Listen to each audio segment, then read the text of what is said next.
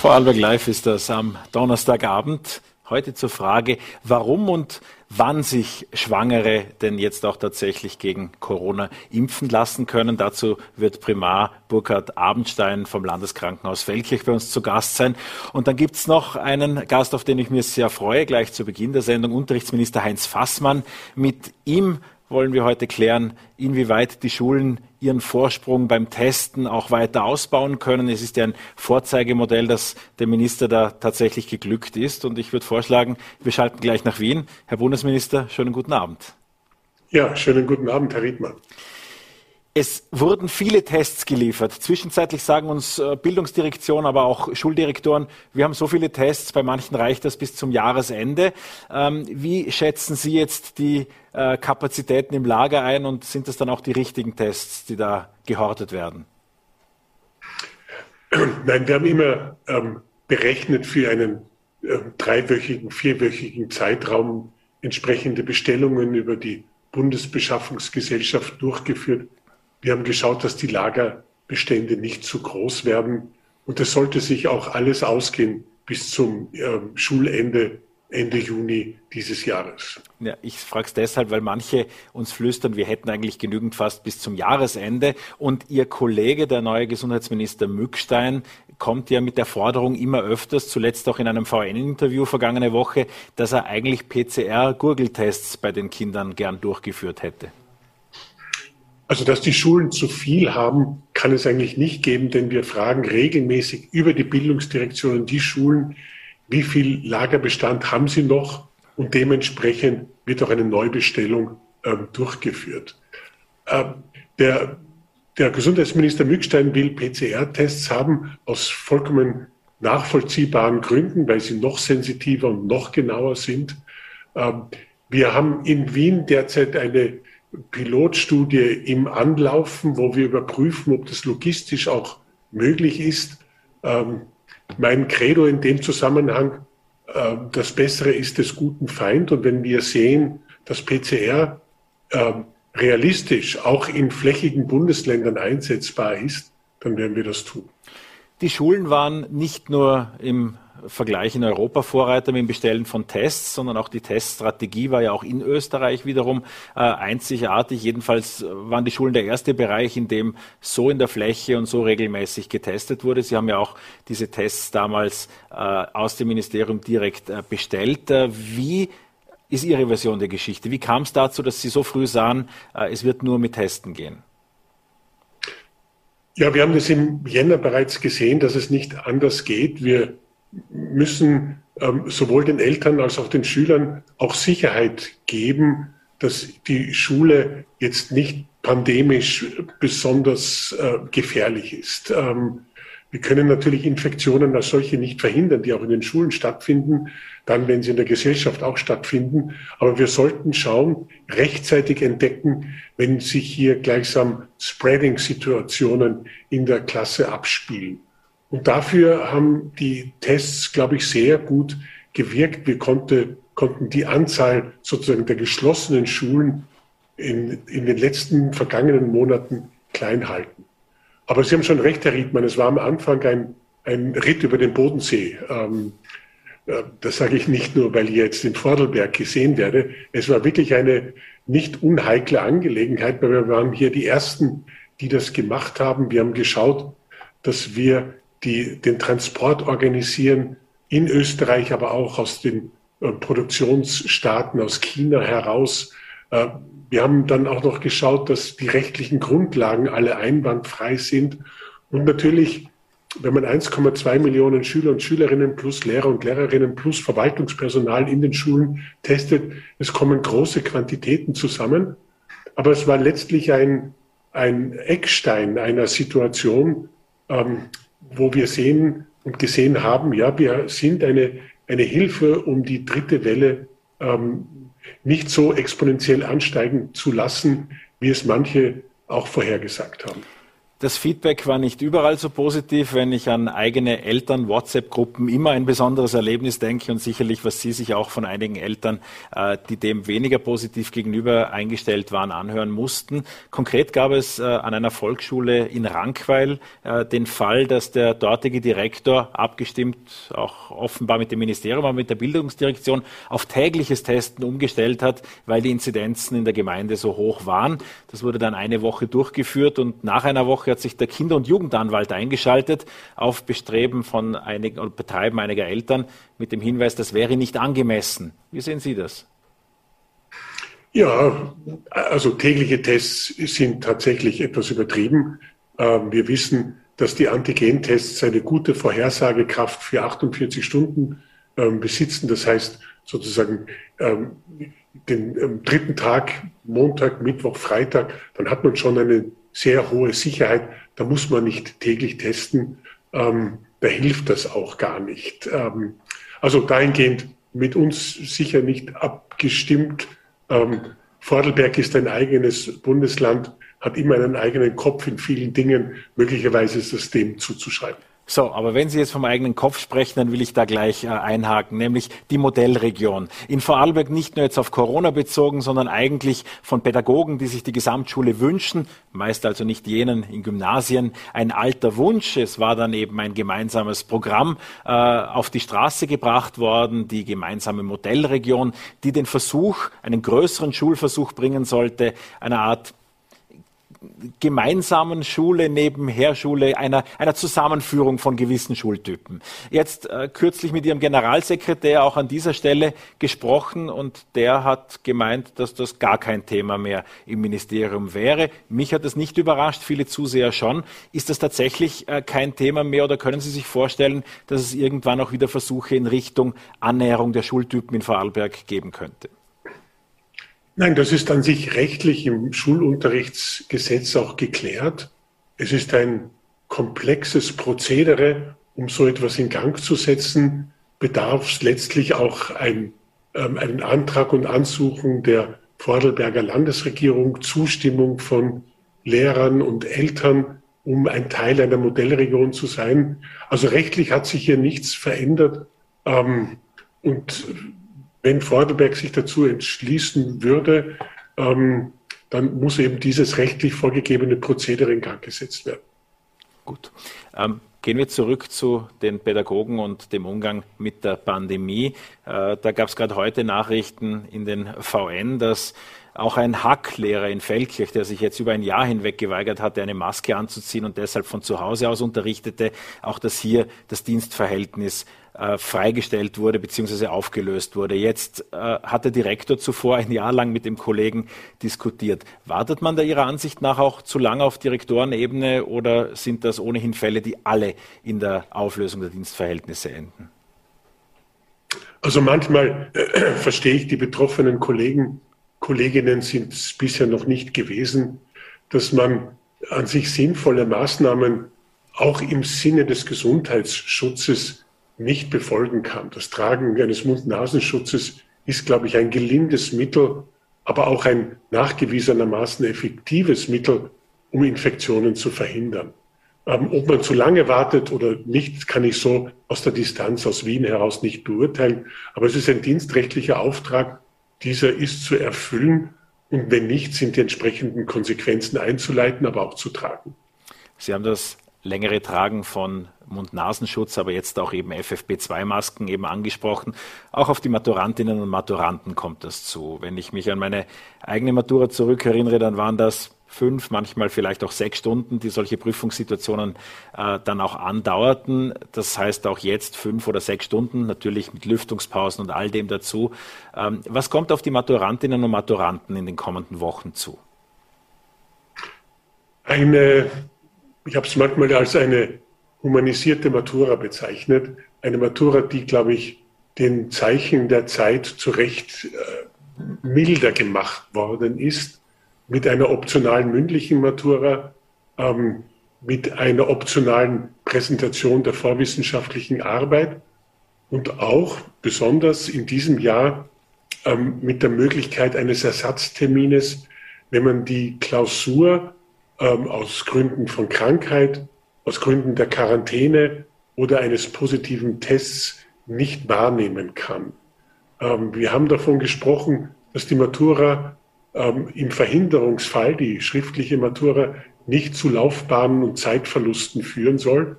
Und das haben wir eingehalten. Es ist, glaube ich, eine Matura, die zeitgemäß ist. Aber auch von Ihrer Seite der Aufruf, äh, es vor der Matura da noch nicht zu übertreiben. Das heißt, es äh, gebietet sich, die Kontakte etwas einzuschränken, um eine Krankheit nicht gerade zu provozieren. Was wäre denn, wenn eine Infektion dann bestünde? Wann könnte die schriftliche Matura konkret nachgeholt werden? Das hat mir mein Hinweis darauf, die letzten Tage vor der Matura vielleicht ein klein wenig ähm, asketischer zu verbringen und nicht den gesamten Freundeskreis überall zu treffen, entsprechende Vorwürfe eingebracht. Aber so ist es halt immer. Ich halte es dennoch für sinnvoll, ist ein ganz wesentliches, ein ganz wesentlicher Abschluss der Sekundarstufe. Ähm, aber wenn das wirklich dann der Fall ist und man ist eben ähm, positiv getestet oder ist in Quarantäne, dann ist ähm, relativ zeitnah äh, nach der schriftlichen Klausur ein Ersatztermin für diese schriftliche Klausur angesetzt. Das ist eine Sache, die wirklich zuvorkommend ist, weil es ist viel an organisatorischen Arbeiten dafür noch extra notwendig.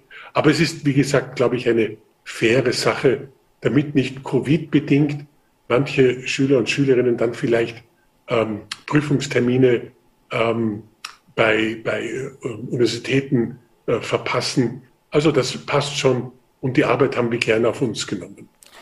Die bei Eltern und Schülern gleichermaßen heiß diskutierte PISA-Studie hat in den vergangenen Tagen mit einer Sonderauswertung aufhorchen lassen, äh, mit einer Sonderauswertung zur Digitalisierung.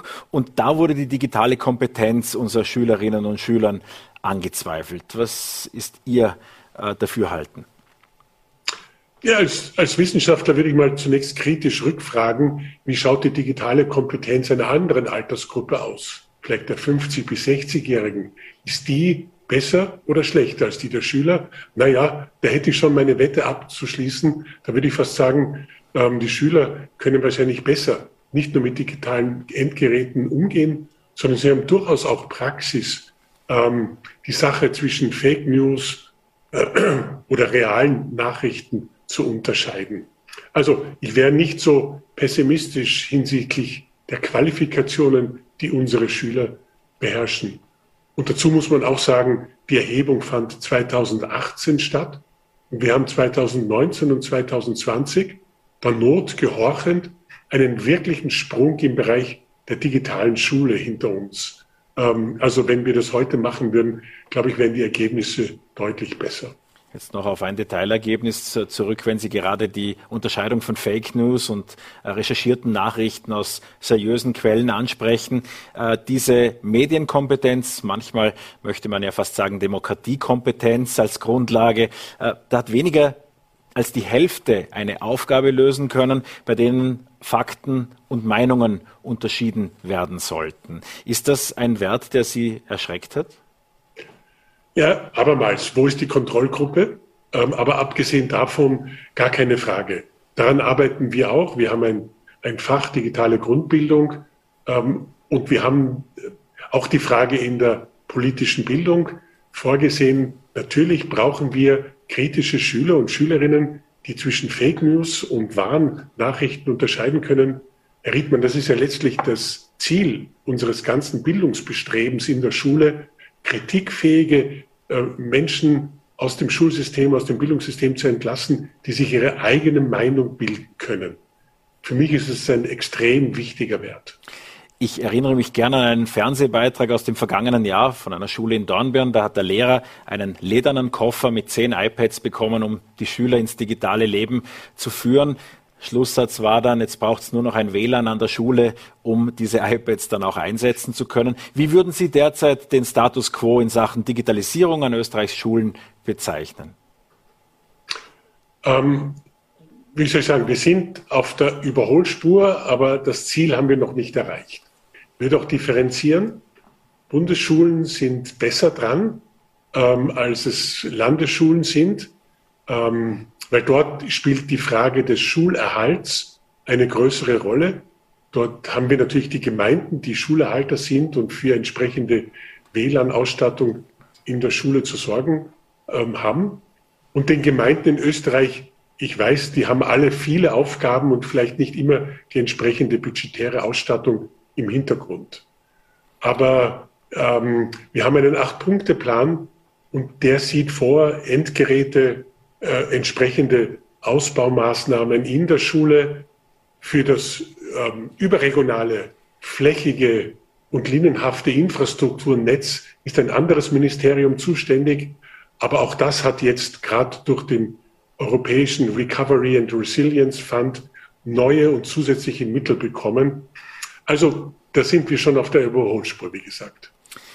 Jetzt gibt es heute auch Nachrichten aus den USA. Immer mehr Universitäten verlangen auf dem Campus im Herbst, wenn es wieder losgeht, dass ihre Studierenden geimpft sind oder bieten auch Studierenden, die das äh, bisher nicht konnten, eben vor Ort eine Impfung an. Eine Impfpflicht an US-Universitäten, an ausgewählten. Wie sehen Sie das für den Herbst an Österreichs Fachhochschulen und Universitäten? Ja, ich habe die Nachricht heute auch mit Interesse äh, zur Kenntnis genommen in einem liberalen Land ähm, hat man hier eine doch relativ ähm, zwingende Impfpflicht erlassen, aber eben auch in einer privaten Institution, nämlich an der Harvard University.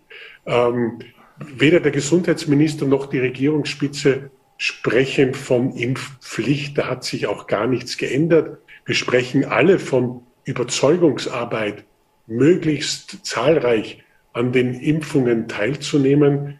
Wir werden auch in eine Situation kommen, wo wir viele, viele Impfdosen zur Verfügung haben und höchstwahrscheinlich gar nicht genug Impfwillige.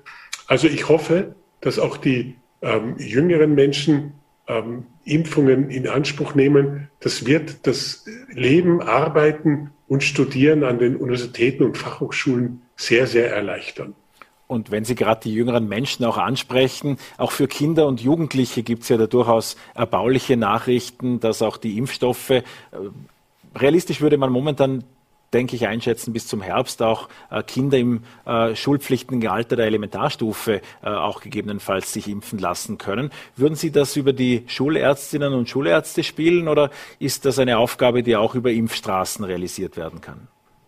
Zunächst teile ich Ihren Optimismus. Ähm, die Entwicklungen sind wirklich rasant. Äh, wir haben derzeit zugelassene Impfstoff für die über 16-Jährigen ähm, in der klinischen Studie, nein, in der, äh, in der bereits Überprüfung bei EMA und FDA befindet sich der Impfstoff für 12 bis 16-Jährige.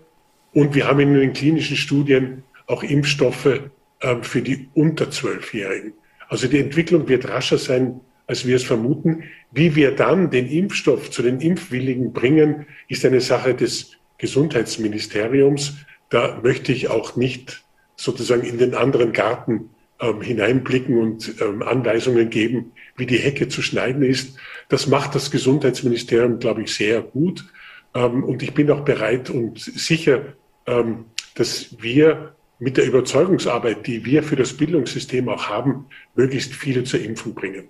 Ach, Herr Minister, da hätte ich noch zwei andere Gärten, deren Besitzer auch mal ihre Hecken schneiden sollten. Gehen wir zum ersten, äh, nämlich die Kindergärten, wo Sie immer wieder betonen, ja nicht direkt zuständig zu sein. Das habe ich mir auch brav gemerkt. Deshalb frage ich mir mich aber dennoch äh, die Tests, die dort erst zögerlich, dann freiwillig und äh, bislang sind die Kindergartenkinder nicht in der Fläche getestet, wie das dann ab der ersten Volksschulklasse der Fall ist. Auch äh, die Kindergartenpädagoginnen und Pädagogen sind relativ zurückhaltend im Vergleich zur Gesamtbevölkerung in Sachen Impfung. Welche Verbesserungsmöglichkeiten orten Sie da? Ja, das Testen von, von Kindern im, im äh, Kindergartenalter ist eine schwierige Angelegenheit. Da gibt es auch derzeit noch keine wirklich überzeugenden Lösungen. Aber Herr Riedmann, Sie sprechen natürlich ein Problem schon an, dass das gesamte vorschulische ähm, äh, Bildungswesen, aber auch Betreuungswesen nicht immer mit einer Stimme spricht und auch in der Gesellschaft vielleicht nicht den Stellenwert dadurch erhält im politischen Leben, den es eigentlich erhalten sollte. Denn das sagen wir alle auch zu Recht ähm, ähm, elementarpädagogische Einrichtungen sind die ersten Bildungsinstanzen in der Gesellschaft. Ich, ich sehe das immer mit einem Bedauern und ich versuche auch mit den Ländern ein gewisses Einvernehmen herzustellen, damit wir vielleicht gemeinsam mehr für diese wichtige Institution in der Gesellschaft erreichen. Herr Minister, und ich habe Ihnen noch einen zweiten Themenkreis zum Abschluss versprochen. Was wäre das für ein Tag, wenn ich nicht die Frage stellen würde, an diesem Tag, an dem der Verfassungsgerichtshof beim Bundespräsidenten den Antrag gestellt hat, in einem anderen Ministerium als dem Bildungsministerium, auch einem wichtigen, nämlich dem Finanzministerium von Gernot Blümel, äh, einen Beschluss des Verfassungsgerichtshofs selbst zu exekutieren. Ein Unikum in dieser Republik, das gab es noch nie. Der Bundespräsident glaubt, dass die Daten nun alle noch an diesem Nachmittag äh, freiwillig sozusagen äh, ausgefolgt werden. Wie beurteilen Sie die Situation? Also wenn der VfGH ein Urteil spricht, dann sind diese Urteile oberstgerichtlicher Natur selbstverständlich zu befolgen. Und ich würde für entsprechende Konsequenzen auch in meinem Haus hier sorgen. Also wenn der VfGH etwas möchte, und sei es Informationen oder E-Mails, dann würden die mit Sicherheit ausgefolgt werden.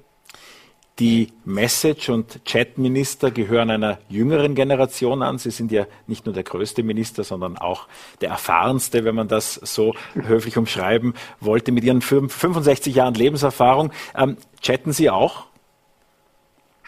Nein, ich ähm, äh, chatte höchstens mit meinen Kindern. Ähm, Emojis gehören auch nicht wirklich zu meinem Repertoire. Ich kann mich noch immer sehr gut verbal ausdrücken. Ähm, ist nicht unbedingt meine Welt. Kriegt man dennoch dann als Minister auf ÖVP-Decket, wenn man das so korrekt sagen will, äh, trotzdem alles mit, was in der Regierung läuft? Naja, nachträglich gesehen muss ich sagen, nicht alles. Ähm, manches läuft eben dann in Chatgruppen ab, wo man nicht Mitglied ist, aber das ist, glaube ich, in jeder Institution so, dass sich hier ähm, bestimmte Kommunikationswege äh, herauskristallisieren und man kann nicht überall dabei sein. Zum Abschluss, wie beurteilen Sie die Arbeit insgesamt des Ibiza-Untersuchungsausschusses? Da gab es ja auch schon Aussagen von ÖVP-Politikern, das gleiche nahezu tribunalähnlichen Situationen. Ja, also äh, schwierig zu beurteilen. Ähm, ich muss Ihnen sagen, ich verfolge es auch nicht mehr ganz so Aufmerksamkeit, mit großer Aufmerksamkeit wie am Anfang. Ich glaube, solche ähm, Untersuchungsausschüsse laufen auch irgendwann einmal aus und sollten auch auslaufen und zu Ergebnissen führen. Herr Minister Fassmann, vielen Dank, dass Sie sich die Zeit für Vorarlberg Live genommen haben. Ihnen einen schönen Abend nach Wien. Dankeschön, Herr Riedmann. Können sich Schwangere mit dem Corona, gegen das Coronavirus hoffentlich impfen lassen? Äh, bisher nicht und Sie hören es schon aus meinem Fehler, besser nicht von mir. Da gibt's äh, bessere, äh, um diese Impftipps und Beurteilungen zu geben, nämlich ausgebildete Ärzte. Ähm, in Kürze sollen sich in Vorarlberg Schwangere impfen lassen können. Äh, wir beleuchten dieses Thema heute mit Primar Burkhard Abenstein, der uns, ich vermute, aus dem Landeskrankenhaus in Feldkirch zugeschaltet ist. Einen guten Abend, Herr Primar Abenstein. Guten Abend, Herr Redmann, und vielen Dank für die Einladung.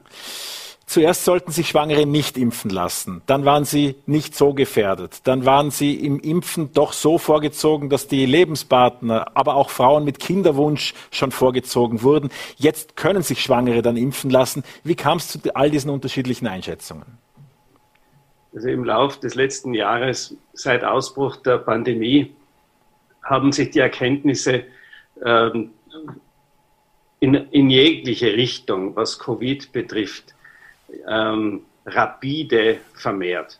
Und ich habe mir heute äh, noch einmal äh, in, der, im, in der Literatursuchmaschine, äh, die wir immer benutzen, wenn wir nach neuen Arbeiten suchen, äh, unter dem Stichwort Covid-19 und SARS-CoV-2 angeschaut, wie viel in den letzten beiden Jahren, also seit Beginn 2020, zu diesen beiden Stichworten publiziert worden ist.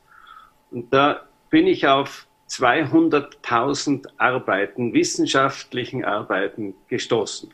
Das heißt, ähm, wir haben in diesen Jahren, also in diesen Monaten, darf man sagen, einen Erkenntnisgewinn zu verzeichnen, äh, der natürlich die Empfehlungslage ähm, sehr beeinflusst hat. Und äh, so ist man heute auch aufgrund der letzten Publikationen zu diesem Thema so weit sagen zu können, dass diese Impfung im äh, Speziellen die Impfung mit mRNA-Impfstoffen, also Pfizer und Moderna, für schwangere Frauen ungefährlich ist und vor allen Dingen auch für das ungeborene Kind ungefährlich ist. Und deshalb ähm, sind wir aufgerufen, äh, schwangere Frauen in diese Richtung hin zu informieren und ihnen die Impfung letztlich auch zu empfehlen.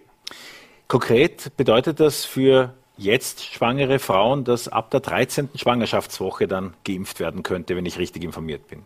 Äh, dass man, man sagt heute noch vorsichtig, dass man im zweiten Trimester, also ab der 13. Schwangerschaftswoche, äh, die Impfung empfehlen kann.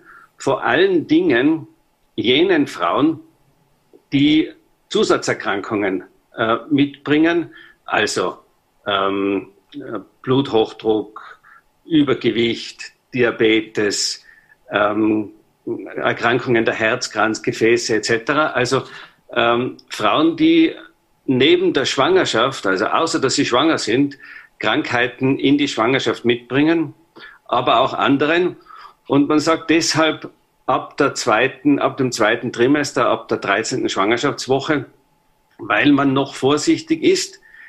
Die Daten, die wir haben aus der Literatur, also da gibt es eine Arbeit, die ist gerade vor kurzem publiziert worden. Da hat man geschaut an über 35.000 Schwangeren, die eine Impfung mit Pfizer oder moderner Impfstoff erhielten im Laufe der Schwangerschaft.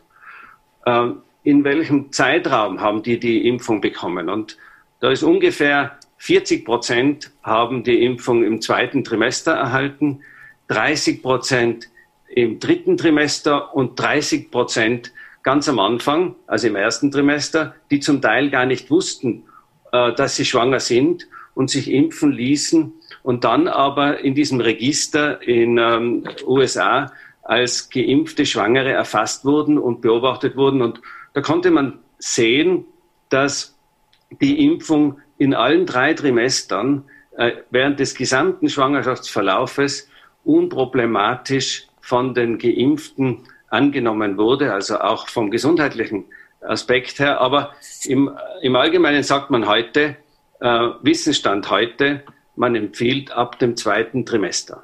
Der erste Gedanke nahezu jeder schwangeren Frau gilt dem ungeborenen Kind. Was heißt das für äh, das äh, ungeborene Kind? Gehen die Antikörper über? Ja, wir wissen, dass die Antikörper übergehen. Das heißt, eine Impfung der Schwangeren schützt letztlich auch das Kind während der Schwangerschaft und auch danach. Während der Schwangerschaft ist auch interessant, da gibt es auch Daten, die zeigen, dass es zu einer Virustransmission von der erkrankten Mutter zum Kind kommen kann. Das ist nicht regelmäßig der Fall, aber ähm, es kommt doch vor, ähm, letzten Endes, die Impfung der Schwangeren bedeutet auch für das Kind, wenn es dann geboren wird, einen Schutz. Gab es in Vorarlberg Fälle von Schwangeren mit Covid-Erkrankungen, die Sie behandeln mussten? Ja, wir hatten äh, im Landeskrankenhaus Feldkirch ähm, Schwangere, die ähm, Covid-positiv zu uns gekommen sind, allerdings mit leichten Verläufen.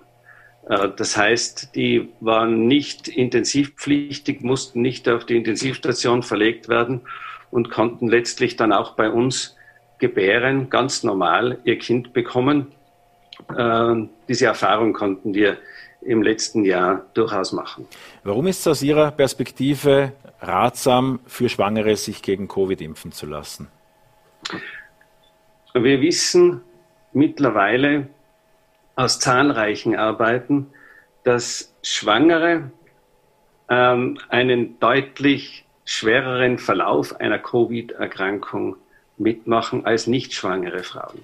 Das heißt, ähm, wenn nicht schwangere Frauen an Covid erkranken, dann erleben fünf Prozent ungefähr dieser Frauen einen schwerwiegenden Verlauf, der mitunter auf die Intensivstation am Ende führt. Schwangere in 15 Prozent, also dreimal so viel. Wir wissen, ähm, dass ungefähr 60 Prozent der schwangeren ähm, Covid-positiven Frauen oder Covid-erkrankten Frauen 60 Prozent mehr auf die Intensivstation kommen als ähm, Nichtschwangere. Und letzte Daten aus Mexiko zeigen, dass im Augenblick eine Covid-Infektion die häufigste Todesursache von schwangeren Frauen in Mexiko darstellt.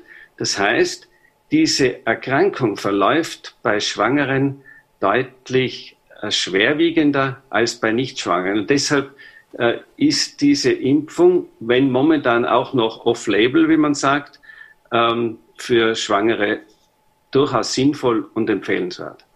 Wie äh, geht es Ihnen mit dem Spektrum an Medikamenten, an Behandlungsmethoden, die im Fall einer Covid-Infektion bei Schwangeren zur Verfügung stehen? Man kennt das ja selbst von vielen, vielen Beipackzetteln, ist in der Schwangerschaft nicht empfohlen oder sprechen Sie mit dem Arzt zunächst. Das wird ja auch für viele Medikamente, die in der Covid-Behandlung eingesetzt werden, gelten. Gibt es da Einschränkungen? Ja, man muss, man muss vielleicht grundsätzlich sagen, es gibt fast keinen Beipackzettel, also fast kein Medikament, wo nicht dieser von Ihnen gerade zitierte Satz zumindest steht. Äh, parallel dazu gibt es natürlich Lehrbücher und ähm, Spezialliteratur, die dann differenzierter mit diesen Empfehlungen umgeht. Und da gibt es für schwangere Frauen sehr viele Medikamente, die man zum Einsatz bringen kann. Also es geht von den äh, entzündungshemmenden Medikamenten äh, über die Thrombose-Therapie, ähm, Thromboseprophylaxe äh, bis hin zum Cortison, was ein häufig ähm, angewandtes Medikament in der Behandlung von äh, Covid-erkrankten Menschen eine Rolle spielt.